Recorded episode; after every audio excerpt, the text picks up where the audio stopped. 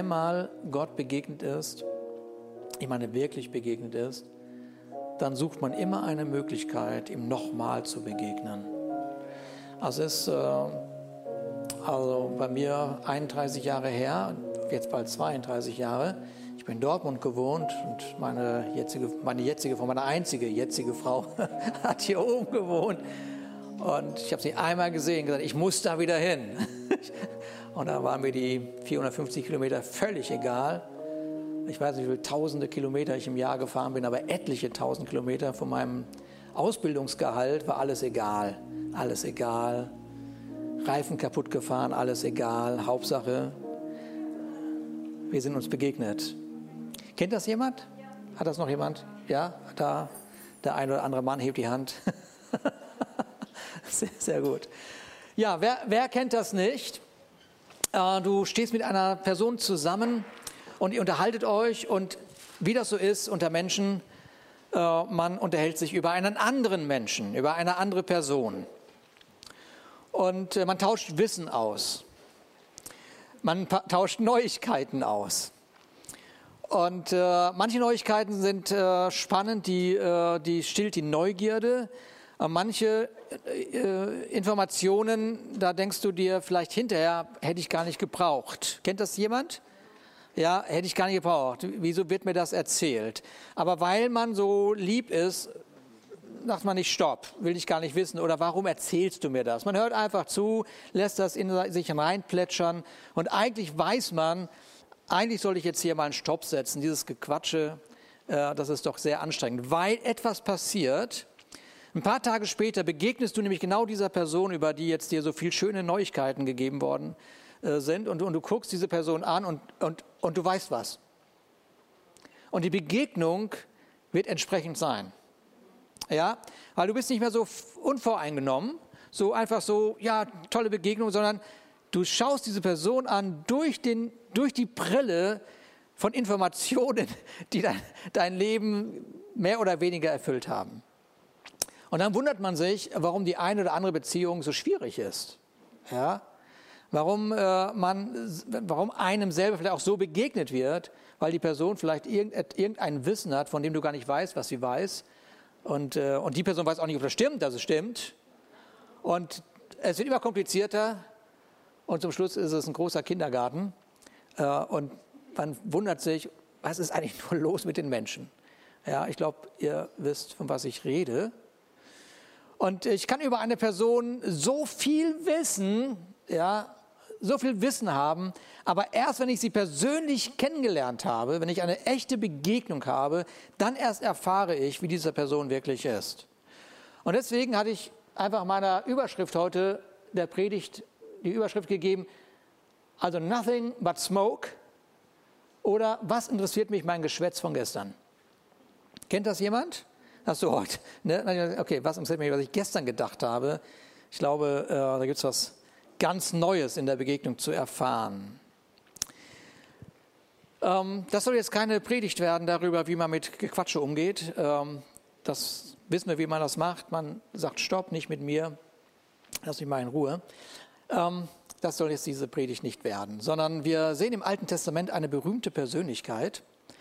Ähm, eine berühmte Persönlichkeit, wenn ich euch einen Namen nenne oder wenn ich euch die Geschichte erzählen würde, ihr würdet sofort sagen, ja klar, kenne ich weil seine Geschichte beschreibt ein Lebensdesaster. Also der ist von einem Desaster ins nächste gekommen. Jetzt wisst ihr schon, wer das ist. Und deshalb, äh, weil, weil sein Leben von Desaster zu Desaster gegangen ist und eine Botschaft nach der anderen in sein Leben hineingekommen ist, die wieder beschrieben hat, was Schlimmes passiert ist, haben wir das Wort kreiert, Hiobs-Botschaften. Ja, kennt ihr wahrscheinlich. Und dieser Mann hat Dinge erlebt, die wünscht man, sich, wünscht man nicht seinem ärgsten Feind. Äh, kann man, kann man noch so negativ drauf sein, aber das wünscht man wirklich nicht seinem ärgsten Feind. Und als es endlich, endlich, endlich sich verändert in seinem Leben, also endlich eine Kehrtwende stattfindet, also etwas Gutes in seinem Leben stattfindet, da formuliert dieser Mann äh, äh, Gedanken über Gott, die wir auch schon mal gehört haben. Da sagt er nämlich, vom Hörensagen hatte ich von dir gehört, jetzt aber hat mein Auge dich gesehen. Wer kennt diesen Vers? Das ist eine ganze Menge. Manche trauen sich nicht, sich zu melden, aber ist okay. Ja, vom Hören sagen hatte ich von dir gehört. Jetzt aber hat mein Auge dich gesehen. Die Kehrtwende in seinem Leben kam, als er sein Lebenskonzept oder sein Bild, das er von Gott in sich trug, völlig überdacht hatte. Und das ging nicht über Wissen, sondern über eine persönliche Begegnung mit Gott selber und dass er, dass in dieser Begegnung tatsächlich etwas völlig Neues in seinem Denken stattgefunden hat, also wirklich eine Kehrtwende stattgefunden hat, ist eben in dem nächsten äh, Vers oder nächsten Satz zu lesen. Und deswegen habe ich diese, dieser Botschaft eben die Überschrift gegeben, was interessiert mich mein Geschwätz von gestern, weil er wirklich formuliert, darum verwerfe ich mein Geschwätz und bereue in Staub und Asche. Ja, okay, seid ihr da? Dieses Geschwätz, was ich über Gott gedacht habe und über mein Leben gedacht habe, ist einfach Blödsinn gewesen. Smoke ist nichts. Aber in der Begegnung habe ich etwas erkannt und deswegen muss ich jetzt einfach mal bereuen. Es war falsch, was ich gedacht habe. Was mir gestern wichtig war, wofür ich mich gestritten habe, was mir eine Wahrheit in meinem Leben war, was mein Leben bestimmt hat, ist in der Begegnung mit Gott das ist einfach nur leeres Wort gewesen. Und das ist schon eine Hammer-Aussage, weil wir ja so, so sicher sind in dem, was wir wissen, was wir glauben und so weiter. So haben wir unser Leben gebaut. Und dann kommt die Begegnung, das Licht kommt, ja, und du denkst, Mist, wie, wie sage ich es jetzt? Wie erkläre ich jetzt allen, denen ich gesagt habe, wie toll ich bin, dass ich gar nicht so toll bin? Manometer, ja? Hiob sagt weiter, ich habe erkannt, dass du alles vermagst und kein Plan für dich unausführbar ist. Nochmal, nochmal, nochmal. Guck mal, das sind ja jetzt nicht irgendwelche Sprüche, sondern es ist jemand, der eine Begegnung mit Gott hatte. Okay? So, und hier, wir sitzen hier als Gemeinde, als Menschen, die Gott begegnet, sagen wir, sind Gott begegnet. Und jetzt ist diese Aussage, die darf unser Leben erfüllen. Ich habe etwas erkannt, nämlich dass Gott kein Ding unmöglich ist. Es ist wirklich Gott kein Ding unmöglich. Könnt ihr euch noch erinnern? Ich glaube, hilft mein Unglauben. Ich glaube ganz bestimmt, dass das stimmt, dass Gott kein Ding unmöglich ist. Aber, aber an dem Bereich, an dem ich gerade denke, da brauche ich doch ein bisschen Glauben. Obwohl ich gerade gesagt habe, alles ist möglich. Die Frage ist, wie tief ist die Begegnung mit Gott? Was findet in der Begegnung mit Gott statt? Das, was der Hiob sagt oder ein oberflächliches, oberflächliches Berührtwerden emotional? Hiob sagt, alles, was ich gestern gesagt habe, war Geschwätz. Vergiss es. Da gibt es doch von Jesus, und lass mich noch was anderes hervorsetzen, ähm, Gott lädt doch permanent ein. Oder? Seid ihr da? Lädt Gott permanent ein? Es ist doch ein, ein ein immer, es ist doch ein permanent einladender Gott. Egal, wo man auf ihn trifft, es ist immer eine Einladung, immer eine Einladung, ja. Aber die meisten Menschen, das nehmen wir doch wahr, haben ein bestimmtes Bild von Gott in ihren Herzen und deshalb findet so selten eine authentische Begegnung mit Gott statt. Weil genauso wie beim Menschen in der Begegnung das Wissen bestimmend ist, ist es auch oft in der Begegnung mit Gott. Das ist das, was ich von Gott weiß und das ist das, was ich von ihm erwarte und das ist das, was ich von ihm erlebe und das ist das, was ich nicht von ihm erlebe. Und die Frage ist, wer ist eigentlich Gott? Wo ist er eigentlich? Wann ist er endlich da? Und so weiter und so weiter. Und die Frage ist, wo ist eigentlich eine echte Begegnung mit Gott? Wo hat eine echte Begegnung mit Gott stattgefunden? Da gibt es doch von Jesus dieses Angebot, was wirklich so ein uralter Vers ist für Leute, die uralt in der Gemeinde sind die jahrelang da sind. Die, wer kennt diesen Vers? Auch die Hälfte der Gemeinde. Kommt zu mir alle, die ihr mühselig, die ihr, die, die ihr euch plagt und von eurer Last fast erdrückt werdet. Ich werde sie euch abnehmen. Können wir dafür Jesus mal einen Applaus geben? Ja. Ja. Meine, das ist, das ist, ist das Wahrheit? Ist, ist das Wahrheit? Ja, vielleicht, ja. Ja, ne? Es ist, es ist sagenhaft. Da steht jemand und sagt, kommt zu mir, ich nehme euch alles ab, was euch plagt. Alles, ja, vielleicht bist du heute Morgen hierher gekommen, ja, bist lange im Glauben oder auch gerade unterwegs und da plagt dich etwas. So, das ist das Angebot, was seit 2000 Jahren da in dem Wort steht. Und es wäre ja so einfach, eine Begegnung stattfinden zu lassen. Okay, dann gebe ich das jetzt mal ab. Ich gebe das jetzt mal ab. Ich, ich bin so kindlich, ich gebe das ab. Aber die Reaktion auf so einen wunderbaren Satz, der uns so in Fleisch und Blut übergegangen ist, ist oft so, ach nee, so schlecht geht es mir jetzt auch wieder nicht. ja, so schlecht geht es mir jetzt auch wieder nicht. Ich kriege das schon hin. Ne, das passt schon, passt schon. Geht schon irgendwie. Ja? Genau, komm, diese Woche werde ich schon irgendwie überleben. Ich muss noch ein bisschen was sortieren und dann kriege ich das hin. Und im Grunde genommen zeigt genau diese Reaktion ähm, eine Waisenmentalität. Nämlich, dass man diesen Jesus, der gesagt hat, kommt her zu mir, alle, die ihr mühselig und beladen seid, das ist die alte Übersetzung, dass man aber nicht, das nicht ernst nimmt. Okay, dann mache ich das doch mal. Ich halte inne in dem Moment, wo ich etwas habe, was mir Schwierigkeiten bereitet und ich gebe das ab. Und die erste Begegnung mit Gott wird immer eine Begegnung mit dem Vater sein. Und wieder, und wieder haben wir genau dieses, dieses Konzept, dass was auch immer ich für ein Bild von einem Vater in meinem Herzen trage, wird meine Begegnung mit Gott versuchen zu bestimmen. Ja, ich höre das immer wieder. Und ich erinnere nochmal an Hiob, alles, was mir gestern richtig war, erachte ich heute als ein Geschwätz. Mit anderen Worten, so wie ich gestern über, meinen, über den Vater nachgedacht habe, ist in der Begegnung mit Gott ein Geschwätz. Aber, da muss ja was passiert sein, was das Vaterbild in ihm und in all den Menschen, die das wirklich verstanden haben, etwas völlig, völlig verändert hat. Mit, oder mit anderen Worten, wenn das Vaterbild in meinem Leben noch nicht gesund ist, dann hat es noch nicht eine tiefe, echte Begegnung mit Gott gegeben. Dann halte ich immer noch fest an diesen Verletzungen oder an mein, ich schaffe das schon alleine. Ich kriege das schon hin, so schlecht geht es mir gar nicht. Das war halt so, so war halt mein Vater, wie soll Gott schon sein? Einer der, der Jünger, die die wirklich, äh, von denen kann man wirklich sagen, dass er eine, eine, eine, eine, eine, eine, eine Begegnung mit Jesus Christus hatte. Ja, es war ja derjenige, von dem es heißt, dass er an dieser Brust Jesu gelehnt hat, dass er, dass er diese Liebe von Jesus wirklich verstanden hat. Der, der formuliert das in seinem ersten Brief, seht doch, wie groß die Liebe ist. Also es ist wirklich so, seht das doch.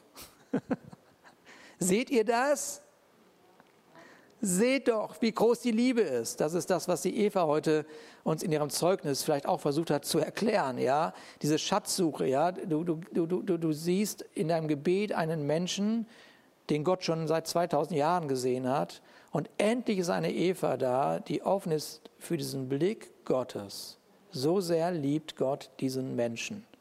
Und da ist eine Eva, oder da ist eine Conny, oder da ist eine, bist eine du. Ja? Also, und dann gehst du diesen Weg. Ja, ich gehe jetzt auf diese Person zu, ich sehe sie. Seht ihr, wie groß die Liebe ist? Ich meine, die Wahrscheinlichkeit, dass irgendein Mensch ohne Gott auf diesen Mann zugegangen wäre, mit, mit seiner blauen Jacke und gesagt hat, übrigens, es gibt einen Gott, oder ich bete für sie, oder was auch immer, die Wahrscheinlichkeit ist gegen Null. Seht ihr nicht, wie groß die Liebe ist, die wer? Ja, die uns der Vater erwiesen hat. Mit anderen Worten, der ist, der, der, der ist in der Liebe des Vaters fast ertrunken. Ja? Kinder Gottes dürfen wir uns nennen. Und jetzt kommt dieser wunderschöne dieser Nebensatz hier. Ich glaube, dieses Staunen von dem Johannes. Und wir sind es wirklich. Jetzt? Ja, wir sind es wirklich. Und dann, doch davon weiß die Welt nichts. Die, die Welt sieht irgendetwas von dir. Ja, die Welt sieht irgend, aber in dem Augenblick, wo sie Gott erkennt, wird sie eine völlig andere Wahrnehmung haben über dein Leben. Umso wichtiger, umso wichtiger, dass deine Begegnungen mit Gott so authentisch sind, dass diese Welt etwas in dir erkennt, was ihnen den Vater offenbart. Seid ihr da? Okay. Die Begegnung mit Gott, haben wir letzte Woche gehört, führt zu dem Gefühl von Sicherheit und Angenommensein. Ist man angenommen, da ist man sicher. Und das, was äh, ja in unserem Leben immer wieder stattfindet. Und da kannst du noch so lange an Jesus Christus glauben, da kannst du noch so lange also ein gläubiger Mensch sein. Ja, das, was in unserem Leben stattfindet, ist immer wieder ein Beschuss von Lügen in Bezug auf unsere wahren Identität. Das kann die kleinste Kleinigkeit sein. Ja, dass sich jemand nicht richtig anguckt, oder das, was weiß ich, was, irgendwas nicht aufgeräumt oder äh, irgendjemand hat nicht das so gemacht, wie du das wolltest oder äh, irgendwas funktioniert nicht ähm, und so weiter und so weiter. Und, und du, du, merkst, du merkst, da kommt wieder was hoch und deine Identität wird total äh, beschossen. Und Jesus, der überhaupt kein Blatt vorm Mund nimmt, der, der sagt, ja, Leute, ihr müsst euch das so vorstellen, ja, dass er die ganze Zeit sagt, kommt doch bitte zu mir, ja, die ihr mühselig und beladen seid, ich, ich werde euch erquicken, ich werde euch etwas geben. Und dann ist das ja so, dass das, Alte, das Neue Testament beschreibt, wie er diese Botschaft in das Land bringt, aber sie hören ihn nicht. Und sie hören ihn nicht. Also, wenn du das Leben von Jesus ein bisschen weiter betrachtest, dann werden seine Reden auch immer ein bisschen drastischer, immer deutlicher. Also dann sagt er irgendwann, okay Leute, wenn ihr das jetzt nicht versteht, dann sage ich euch das mal so, es gibt einen Dieb. Es gibt einen Dieb und der, was macht der? Der schlachtet und der bringt einfach Verderben, der stiehlt und so weiter. So, das ist es. Das findet im Leben statt. Und zwar permanent, immer wieder, immer wieder versucht er das hinzukriegen. Ich aber bin gekommen, um Leben zu bringen, Leben in ganzer Fülle. Ja, so, und dann, dann, dann hören die wieder nicht. Und dann sagen, das gibt's doch gar nicht. Die hören schon wieder nicht. Ja, obwohl diese Botschaft so klar ist und er das demonstriert und diese Liebe des Vaters offenbart. Und irgendwann ist ja diese Diskussion zwischen ihm und den, den, den Juden und, und sie, und sie sagen, ja, Abraham ist unser Vater, ich weiß, wissen gar nicht, was du willst und so weiter. Und jetzt wird es so drastisch, das hat ihm richtig Ärger eingebracht. Richtig, richtig Ärger. Da sagt er nämlich, ihr stammt vom Teufel. Ich glaube, da war er ein bisschen frustriert. Ihr stammt vom Teufel. Mein, ne, so, ne? Und was euer Vater wünscht, das führt ihr breitwillig aus. Mit anderen Worten, ihr glaubt allen Lügen, die euch dieser Vater sagt. Ihr glaubt ihr einfach. Ihr verhaltet so, euch so, ihr entsprecht, ihr, äh, ihr verhaltet euch so und ihr entsprecht dieser, dieser Lüge. Und ich sage es euch nochmal, er war von Anfang an ein Mörder und stand nie auf dem Boden der Wahrheit, weil es in ihm keine Wahrheit gibt. Wenn er lügt, redet er so, wie es seinem ureigensten Wesen entspricht. Denn er ist ein Lügner, ja, er ist der Vater der Lüge. Es geht nicht anders. Also Jesus sagt hier wirklich in aller Deutlichkeit, dass dieser Feind versucht, durch Lügen äh, die Identität in Zweifel zu ziehen. Und das, was er macht, er, er lügt hauptsächlich in Bezug auf das Wesen Gottes. Und jetzt hofft dieser Lügner, und er hofft verzweifelt, er hofft verzweifelt, dass du endlich dieser Lüge Glauben schenkst und die sich manifestiert in deinem Leben. Ja? Und nochmal, diese, diese Aussage hat Jesus eine Menge Ärger gebracht. Das mochte keiner hören. Das mag keiner hören. Man, man möchte nicht einem Teufel gehören. Man möchte auch Gott nicht gehören. Man möchte sich selber gehören. Ja, aber sich selber zu gehören hat zu einer Maßlosigkeit geführt, die einfach alles zerstört hat. Ja. Guck mal, Jesus lädt also ein, er hat den Vater offenbart und er lädt ein, dass wir unser Leben ihm anvertrauen. Und viele von uns haben das getan, unser Leben Jesus anvertraut. Wir haben eine Begegnung gehabt. Aber lass uns mal wahrnehmen, dass Jesus kein Waisenhaus gegründet hat. Hat er nicht. Das, was Jesus in seinem Herzen getragen hat, war eine Gemeinde.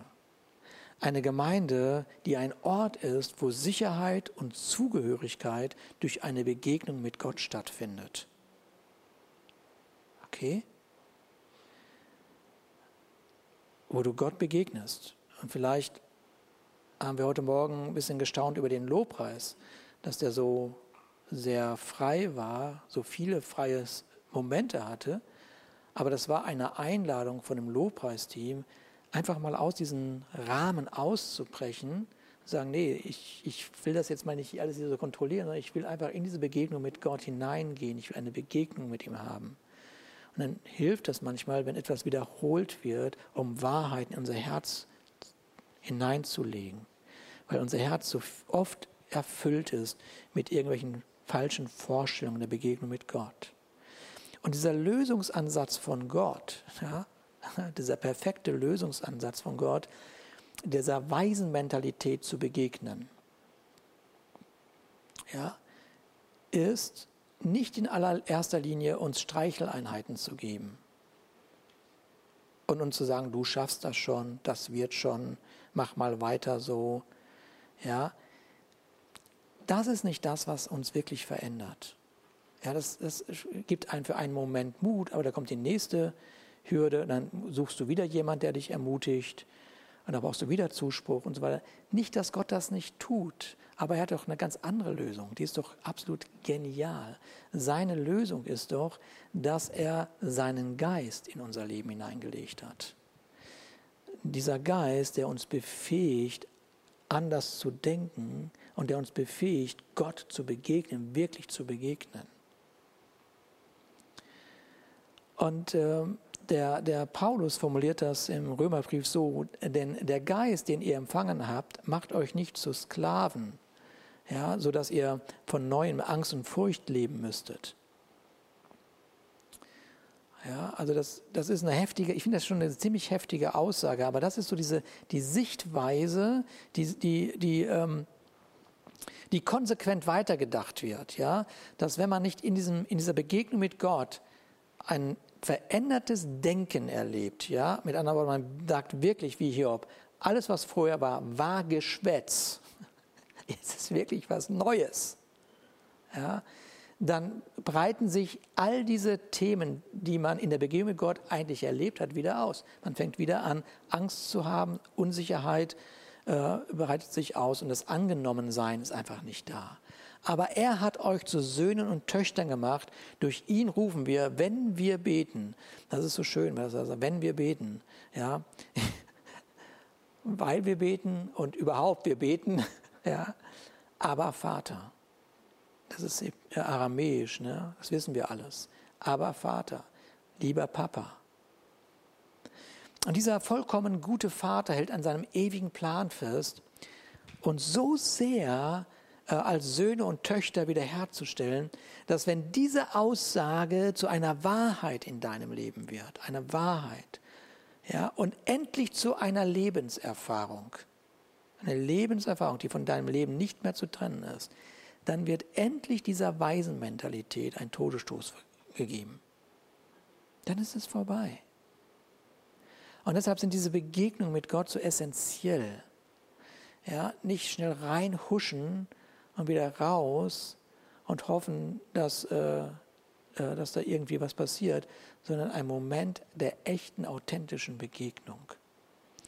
Schaut mal, was im Epheserbrief steht. Denn in Christus hat er uns schon vor Erschaffung der Welt erwählt, mit dem Ziel, dass wir ein geheiligtes und untadeliges Leben führen, ein Leben in seiner Gegenwart und erfüllt von seiner Liebe. Von allem Anfang hat er uns dazu bestimmt, durch Jesus Christus seine Söhne und Töchter zu werden. Das war sein Plan. So hat er es beschlossen. Ja. Und es war vor zwei Wochen oder drei Wochen, wo ich angefangen habe, das Stück für Stück äh, wieder neu in unser Herzen hineinzusprechen. Gott überschüttet uns ständig mit dem Gefühl der Zugehörigkeit. Ja, äh, ja, Gott überschüttet dich. Du begegnest ihm, es mag sein, dass dein Herz mit irgendeiner Art schlechten Gewissen erfüllt ist, aber, aber es ist so, dieser Vater ignoriert das regelrecht, ja. Er ignoriert das und sieht dich und überschüttet dich sofort mit, diesem, mit dieser Liebe und dem Gefühl der Zugehörigkeit. Diese Identität von Jesus, der der Sohn des Vaters ist, ist umfassend auf dein Leben übertragen worden. So, und das, jetzt, jetzt habe ich manchmal so das Gefühl, oder ich weiß, dass ich weiß, das wisst ihr alles. Das ist überhaupt gar nichts Neues. Für die meisten von euch zumindest nicht, ja. Aber dann gibt es eine andere Wahrheit. Das ist ein Wissen. Wir wissen, dass das ist, stimmt, was ich sage. Aber die Wahrheit ist nochmal was anderes. Die Wahrheit führt zu einer inneren Überzeugung. Wahrheit äh, wenn, wenn, wenn dieses Wissen zu einer Wahrheit wird, dann fange ich an, mein Leben entsprechend zu gestalten. Und deswegen brauchen wir manchmal die eine oder andere Herausforderung in unserem Leben, um selber zu erkennen, wie viel von dem Wissen ist eine echte Wahrheit geworden. Beschwer dich also nicht über etwas, was in deinem Leben gerade schief läuft, ja, sondern überleg mal, ob das nicht eine Möglichkeit ist, die Gott sozusagen zulässt. Das kommt nicht von Gott, aber die Gott auch zulässt, damit, damit du einmal wahrnimmst, warte mal, wie viel Wahrheit ist wirklich in mir, wie viel in der Begegnung mit Gott hat eine, so eine Veränderung gewirkt, dass ich dieser Herausforderung mit einem klaren Gedanken begegnen kann, mit einer klaren Aussage, mit, einer, mit, einem, mit einem klaren Statement. Nochmal Hiob. ja, alles, was ich gestern gedacht hatte, alles, was ich gestern über mich gesagt habe, alles, was ich gestern über Gott gesagt habe, ist alles Geschwätz. Und, und er kommt wirklich zu einer echten Buße. Ne? Ich bereue das. Ich bereue, so richtig alttestamentlich in Schutt, in, in, in Schutt und Asche. Ne? Also, bitte? Sack und Asche, das ist nicht Schutt und Asche, genau. Sack und Asche, genau. Schutt und Asche wäre gefährlich. Genau, Sack und Asche. Ich, ich bereue das. Ja? Okay, weil, weil die Wahrheit viel größer ist. Jetzt habt ihr ja letzte Woche von mir ja gehört, äh, dass ich von einer Begegnung äh, von meinem Vater und mir berichtet habe, ähm, ähm, weil ähm, wir ja mal erkannt haben, dass nicht irgendein Weihnachten, wo wir das Geschenk bekommen haben, was wir schon immer wollten, uns sofort in den Sinn kommt, wenn wir an Vater und Mutter denken, sondern sehr oft äh, eben diese, diese Begegnung der ungeteilten Aufmerksamkeit, wo also etwas stattgefunden hat, wo die Herz-zu-Herz-Beziehung plötzlich gebaut war. Es kann nur ein kleiner Moment gewesen sein. Aber daran erinnert man sich am meisten. Und ich hatte diese Woche eine kleine Umfrage gemacht in der Gemeinde, gesagt, ich würde gerne am Sonntag zwei, drei, vier Zeugnisse hören. Und in diesem Umfragechat war es bestimmt drei, vier Tage still. Das kannte ich gar nicht. Und irgendwann kam dann, ähm, ich muss gestehen, dass ich mit meinem Vater gar nicht so eine Begegnung hatte.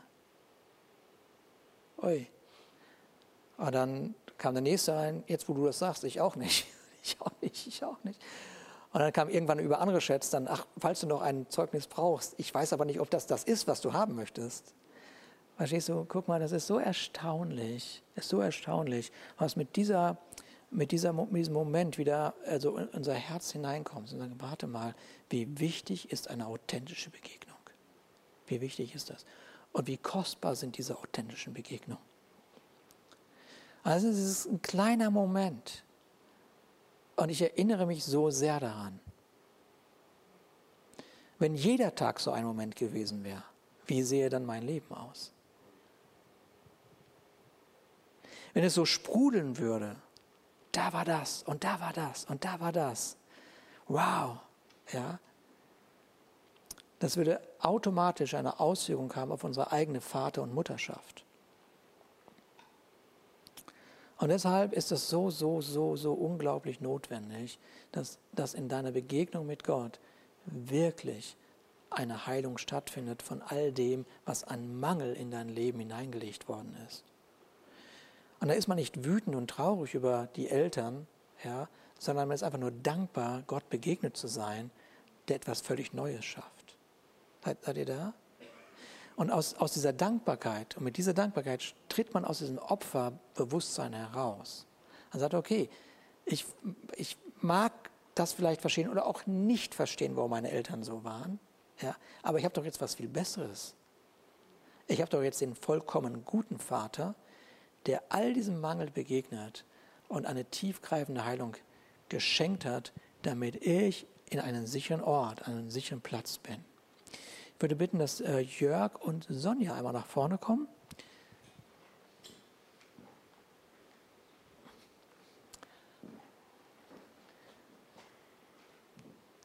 Jörg äh, fängt mal an mit einem Zeugnis und ihr könnt dann die Maske natürlich abnehmen und dann erzählt man diese Sonja etwas. ja, eine Begegnung mit meinem Vater, äh, wo wirklich diese, diese, diese Aufmerksamkeit spürte, die, wo ich, die, die, ich, die ich gespürt habe von ihm. Und ich war so um die 17 Jahre alt, gerade in so einer Phase, wo ich mich ablöste von dem Leben meiner Eltern und vieles anders machen wollte und ein Stück rebellisch war und, und, und ja, könnte ich vielleicht hineindenken da. Und äh, wir waren zusammen Mitglieder in einer Gemeinde, die eine Zeltevangelisation geplant hatte. Und es kam dann es kam dieses Riesenzelt, Riesenzirkuszelt und das musste aufgebaut werden. Alle Männer der Gemeinde sollten mithelfen, dieses Zelt aufzubauen. Und äh, das war in so riesen Masten hochgezogen und äh, wie Zelte nun auch, äh, alle, die schon mal gezeltet haben, äh, wissen das, wie Zelte sind, die müssen irgendwo verankert werden. Seile, dicke Seile werden gespannt und das waren dann so richtig so dicke Seile bei so einem riesen Zelt. Und dann wurden Erdnägel oder Heringe, wie man auch sagt, in die Erde ge geschlagen und das waren dann so eine so lange Erdnägel, so dick wie mein Unterarm im Grunde genommen, die mussten an die Erde geschlagen werden. Und äh, viele Männer waren da, auch aus der Gemeinde dort. Und äh, dann gab es dazu nicht so einen kleinen Handhammer, wie man ihn von zu Hause kennt, so ein Maurerfäustel, sondern das war so ein, so ein Hammer mit so einem Stiel und unten war so ein Eisenklumpen dran von 5, 6, 8 Kilo. Man spricht davon von so einem Vorhammer. Und wenn man so mit so einem Vorhammer arbeitet, dann nimmt man den eigentlich in die Hand und schlägt so zu auf den Amboss, und äh, ich muss dazu sagen, diese, dieser, dieser, diese Stelle, wo das Zelt aufgestellt worden war, das war ein riesen, riesen Parkplatz, gepflastert.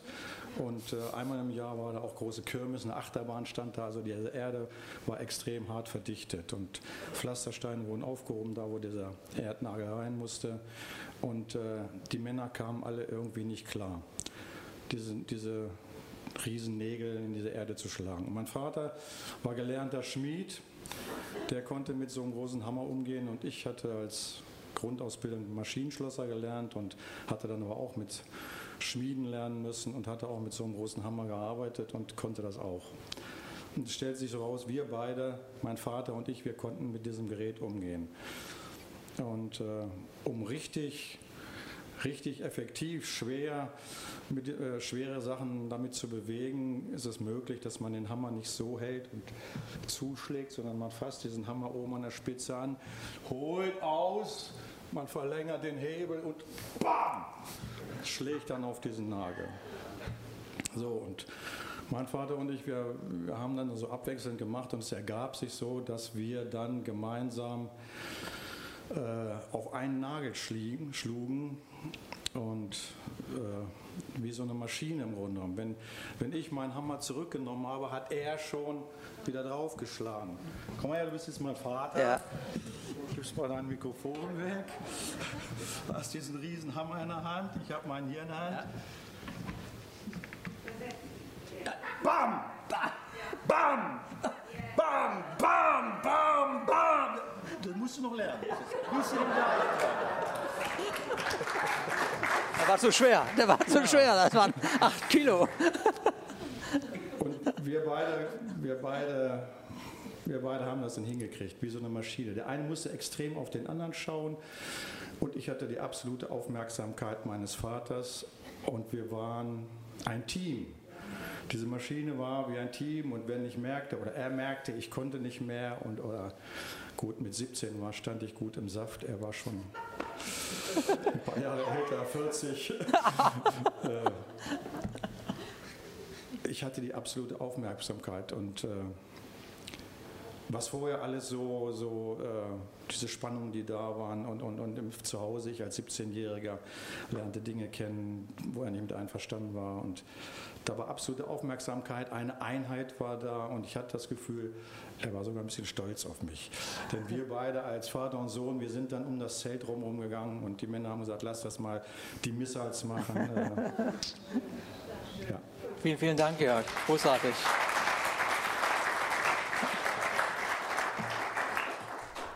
Genau, ich habe auch ein äh, Zeugnis ähm, und zwar war meine Beziehung zu meinem Papa nicht so die einfachste, vor allem, es fing auch so mit Teenagerzeit an, ist glaube ich so ein bisschen bezeichnend, ne? Und ähm, wir haben nie viel geredet oder sind auch manchmal so ein bisschen ausgewichen. Es gab nicht viele tiefe Gespräche oder ich kann mich eigentlich an gar keins so richtig erinnern, dass das zustande kam. Und ähm, es war so nicht diese Herz-zu-Herz-Beziehung. Ähm, genau, und als mein Papa dann seine Krebsdiagnose bekam, hat äh, Gott total so an ihm gearbeitet, das auch in unserer Familie sicherlich. Und ähm, ich habe gemerkt, wie sein Herz halt immer weicher wurde und ähm, irgendwann war dann auch klar, dass er das äh, nicht schaffen würde und dass er bald in den Himmel geht. So. Und ähm, ich weiß, dass die Zeit ganz sensibel war und ich erinnere mich tatsächlich an einen super definierenden Moment, den ich auch heute sehr präsent habe. Also ich denke, wenn ich zurückblicke, gar nicht so sehr an das, was schwierig war, sondern irgendwie das, was schön war und ähm, einfach diesen definierenden Moment. Und zwar hat mein Papa sich die Zeit genommen ähm, und hat es auf dem Herzen gehabt, wirklich so seinen Vatersegen weiterzugeben an seine Kinder. Und ich erinnere diesen Moment ganz genau, da saßen wir im Wohnzimmer auf dem Sofa und er hatte seine Hand auf meine Schulter gelegt und ja, hatte einfach das so ausgebetet, so diesen Vatersegen, einfach so Schutz und ähm, Kraft und Weisheit und all diese Dinge. Und ähm, genau, und das begleitet mich tatsächlich bis heute noch. Also ich spüre diesen Segen und ich ähm, weiß, dass das war für mich persönlich so ein ganz definierender Moment. Und ich glaube, es ist auch deshalb so, weil er einfach nicht mehr so viele Worte übrig hatte, die er sagen konnte. Und deswegen war da so viel Gewicht auch drauf, also für mich auch, aber auch für ihn. Und ich habe das wirklich gespürt. Es war halt einfach echt und authentisch. Das war das, was er wirklich wollte in seinem Herzen. Und ich wollte es auch unbedingt empfangen. So, es war einfach eine Endlichkeit in dem Moment, aber auch so eine Ewigkeit. Und ja, das war ganz cool. definierend. Ganz, ganz herzlichen Dank. Vielen Dank, ihr beiden. Herzlichen Dank.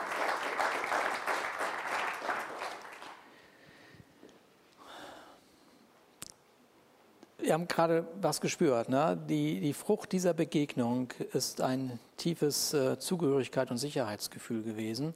Und lass uns noch mal zwei Verse inhalieren, ähm, die äh, mir in diesem, auf dem Weg, diese Predigt oder diese Predigtreihe zu machen, nochmal aufgefallen ist. Sprüche 1, Vers 33. Doch wer auf mich hört, wird sicher wohnen, kann ruhig sein vor des Unglücks Schrecken. Das ist so ein Vers, den, den kannst du dir jeden Tag anhören, anschauen. Oder Jesaja 32, Vers 18. Wo aber Liebe und Treue herrschen, da bewirken sie Frieden und Wohlstand, Ruhe und Sicherheit. Am Ort des Friedens wird mein Volk leben, in sicheren Wohnungen, an ruhigen, sorgenfreien Plätzen. Ist das nicht, sind das nicht schöne Verse? Das sind so, das sind so wirklich Verse, die das Herz erfüllen können. Ja? Die Begegnung mit Gott zerstören in entscheidender Weise jegliche auf eigene Leistung basierte Anerkennung in unseren Herzen. Ja. Und jetzt bin ich noch nicht fertig mit meiner Predigt, jetzt brauche ich noch drei Minuten, weil, weil, ähm, weil diese Begegnung mit Gott ist ja nicht nur, dass unser, unser Gott ähm, da stehen bleiben möchte in dieser, dieser Begegnung, in diesem okay, jetzt wirst du mein Sohn, sondern jetzt ist ja ein Weg vor uns, den wir jetzt gemeinsam mit ihm gehen. Und es ist wunderbar, äh, sagen wir mal, in diese, diese, diese Heilung zu erleben, diese Anerkennung immer mehr als Selbstverständnis zu erleben, Sicherheit zu erleben.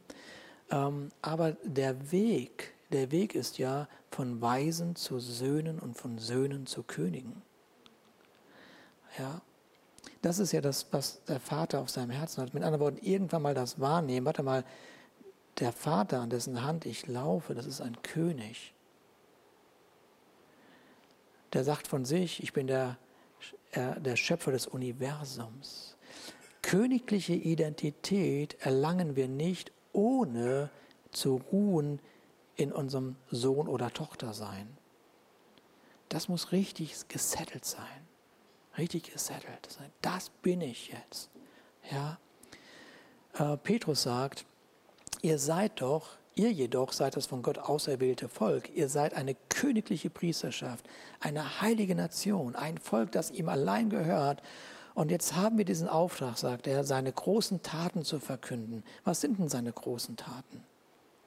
Und vielleicht denk, denkst du darüber nach, über Heilung, irgendwas oder über aus dem Rollstuhl aufstehen oder auf Wasser laufen oder Wasser in Wein verwandeln. Große Taten, ja, alles wunderbar. Aber einer der großen Taten dieses Gottes ist es, Menschen aus der Waisenmentalität in Kindschaft zu führen. Und vielleicht ist das die größte Tat Gottes in deinem Leben bisher. Und wenn er das geschafft hat, was meinst du, was er noch an Möglichkeiten hat? Das ist doch erst der Start. Er hatte von Anfang an ein königliches Leben vorgesehen. Früher wart ihr nicht Gottes Volk, jetzt seid ihr Gottes Volk. Früher wusstet ihr nichts von seinem Erbarmen, jetzt hat er euch sein Erbarmen erwiesen. Früher dachte ich, ja, so sei Gott. Heute sage ich, das war alles nur leeres Geschwätz. Das war alles Geschwätz. Ja, ich habe sein Erbarmen wirklich erkannt. Zum Abschluss eine Geschichte aus dem Alten Testament. Ich möchte Sie äh, möchte, an, äh, möchte gerne an diese Geschichte erinnern. Das Alte Testament und die Geschichten des Alten Testamentes, die beschreiben so oft die Prinzipien des Himmels, so oft die Absicht Gottes.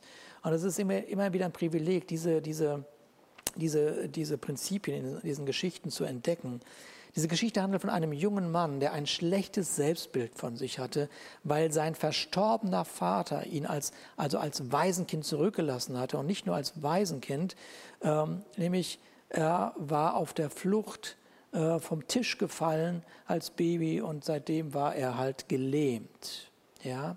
Und trotzdem beschreibt diese Geschichte, wie er in der Lage war, eine neue königliche Identität anzunehmen. Und sie beschreibt die Verwandlung in unseren Herzen vom Waisenkind zum Sohn und dann zum König. Ich lese euch das einfach vor. 2 Samuel 4. Das ist jetzt wie eine schöne Geschichtsstunde, aber die unsere Herzen erfüllen soll. Da heißt es übrigens, lebte noch ein Enkel von Saul. Saul war ein König damals in Israel, ein Sohn Jonathans namens Mephibosheth. Er war jedoch an beiden Beinen gelähmt. Er war fünf Jahre alt gewesen, als sein Vater und sein Großvater den Tod fanden. Als die Nachricht davon aus Jezreel eingetroffen war, hatte ihn seine Amme aufgenommen, um mit ihm zu fliehen. Aber in ihrer Hast ließ sie ihn fallen. Seither war er gelähmt. Und jetzt geht es in 2 Samuel, Vers 9, Kapitel 9 weiter. Eines Tages fragte David, das war jetzt der neue König, ist eigentlich von Sauls Familie noch jemand am Leben? Und normalerweise hat jeder nachfolgende König den vorherigen König samt, seiner Familie ausgelöscht. Deswegen war das gar nicht so eine, so eine, das war jetzt mal gucken, was jetzt passiert. Ja? Jetzt sagt David aber, ich möchte dem Betreffenden eine Gunst erweisen, meinem verstorbenen Freund Jonathan zuliebe. Nun gab es da einen Diener, der im Hausstand Sauls eine bedeutende Stellung gehabt hatte. Er hieß Ziba. Sie holten ihn zu David und der König fragte ihn, bist du Ziba? Ja, sagte er, dein gehorsamer Diener. Der König fragte ihn, ist denn von Saul, Sauls Familie noch jemand am Leben? Ich würde ihm gerne eine Gunst erweisen, so wie Gott das tut. Achtung, ne? so wie Gott das tut. Ziba antwortete, es gibt noch einen Sohn Jonathans, er ist an beiden Füßen gelähmt. Wo ist er? fragt der König. In Lodabar, im Haus von Machir, dem Sohn von Amiels, antwortete Ziba. König David schickte nach Lodabar, ließ ihn aus dem Haus Machias holen, und als Mephibosheth, der Sohn Jonathans und Enkel Sauls, eintraf, warf er sich vor David nieder, das Gesicht zur Erde und erwies ihm die gebührende Ehre. Und du bist Mephibosheth, fragte, sprach David ihn an, und er antwortete, ja, dein gehorsamer Diener. Hab keine Angst, sagte David. Ich will dir eine Gunst erweisen, deinem Vater Jonathan zuliebe. Ich werde dir allen Landbesitz zurückgeben, der einst deinem Großvater Saul gehört hat. Und du darfst immer an meinem Tisch essen. Mephibosheth warf sich erneut zu Boden und sagte, jetzt hört gut zu, was er sagte. Ich bin es nicht wert, dass du mir eine, deine Gnade zuwendest. Ich bin doch nicht mehr als ein toter Hund. Ja? Wie kann mir was Gutes passieren? Ich bin mal gespannt, wie lange das noch gut geht. Alles solche dummen Sprüche, die nichts zeigen von dem Verstand, von dem Verstehen, wer wir in Jesus Christus sind. Ja? Der König aber rief Ziba, den Diener Sauls, und sagte zu ihm, alles, was Saul und seiner Familie gehört, gebe ich Mephibosheth, dem Enkel deines Herrn. Du wirst mit deinen Söhnen und Knechten für ihn die Felder bestellen und die Ernte einbringen, damit dein Herr einen angemessenen Lebensunterhalt hat. Hm, der muss nochmals dafür arbeiten. Mephibosheth selbst, der Sohn deines Herrn, wird immer an meinem Tisch essen.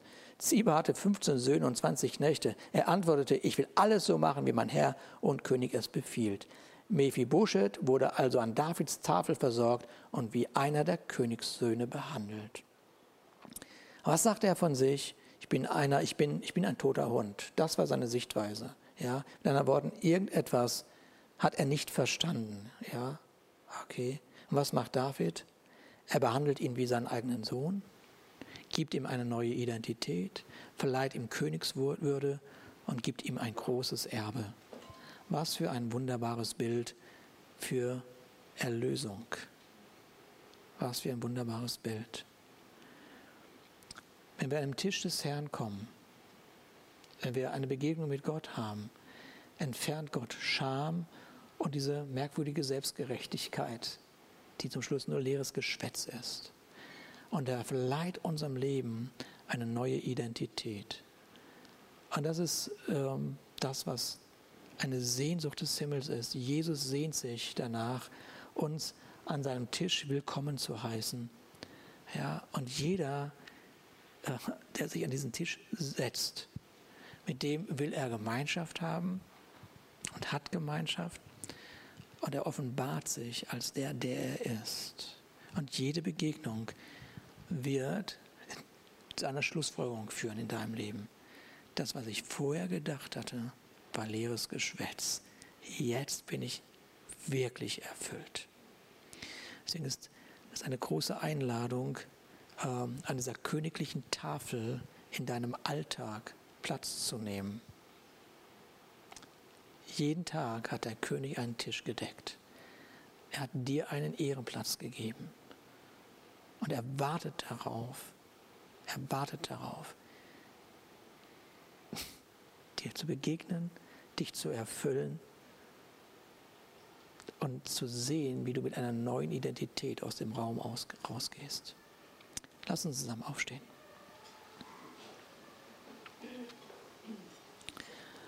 Vater, ich danke dir, dass du heute Morgen wirbst um Begegnung mit dir. Und ich danke dir, dass du nicht müde geworden bist, weil du dieser Welt nämlich etwas geben möchtest durch unser Leben, was ihr verloren gegangen ist. Deshalb ist jeder von uns so sehr kostbar. Und ich danke dir, Vater, dass heute Morgen so ein kleiner Berührungsmoment oder ein großer Berührungsmoment war. Sagen, ja, okay. Danke, dass ich eine völlig neue Sichtweise von dir bekommen habe. Und wenn es die ist, dass ich mich gleich wieder an den Tisch setze. Weil ich nicht genug bekommen kann von dem, wer du bist und was du über mein Leben aussprichst. Danke, Jesus. Und ich danke dir, Vater, dass in diesen Momenten eine tiefe Heilung und Wiederherstellung stattfindet. Danke, Jesus. Dass wir sagen können, dass wir vor einem königlichen Jahr stehen. Danke, Jesus. Danke, Jesus. Und ich danke dir, dass dein Friede, welcher höher ist als unsere Vernunft, unser Verstand, uns begleitet. In Jesu Namen. Amen. Amen.